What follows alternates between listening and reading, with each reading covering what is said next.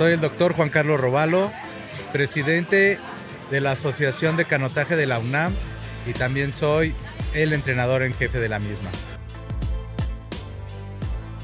El canotaje es, según la enciclopedia del deporte, el deporte de los Juegos Olímpicos de verano más pesado y más que necesitas más fuerza, más resistencia y todo.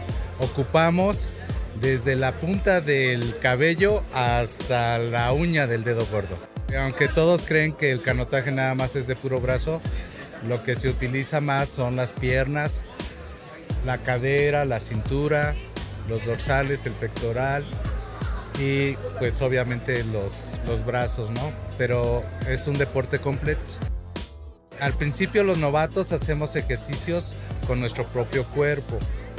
Entonces lo que más nos interesa desarrollar pues mm, son los saltos, porque cuando trabajas las piernas, las piernas, eh, sobre todo los saltos, tienen un efecto que te hace desarrollar todo el cuerpo.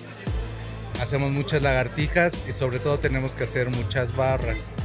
Entonces lo que es los burpees, las lagartijas, las barras, las sentadillas, las abdominales, este, lo, practicamos eh, diario, ¿no?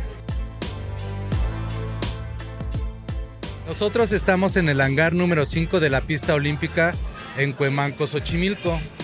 Los horarios son de lunes a viernes de 8 a 11 de la mañana y de 3 a 6 de la tarde. Los sábados son de 9 de la mañana a 12 del día.